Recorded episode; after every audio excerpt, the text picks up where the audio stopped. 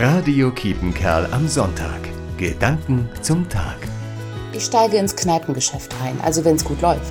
Ich gehöre nämlich zu den vielen Menschen, die in diesen Tagen versuchen, die Dorfkneipe in Darup zu retten. Wenn mir Daruperinnen und Daruper von ihrer Kneipe erzählen, dann leuchten die Augen.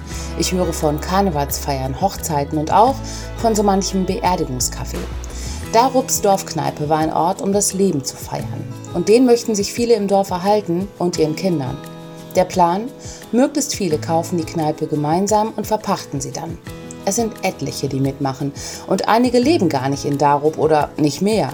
Sie wohnen in Havigsberg, Münster, Köln oder wie ich in Nottuln. Vermutlich geht es ihnen wie mir. Dieser Lass es uns versuchen Geist, der beeindruckt mich. Ich glaube, davon brauchen wir eine Menge. Für Kneipen, fürs Klima, auch fürs Zwischenmenschliche. Lass es uns versuchen. Mit einem wirklich guten Leben für alle. Ich glaube, genau das hat Gott für uns im Sinn.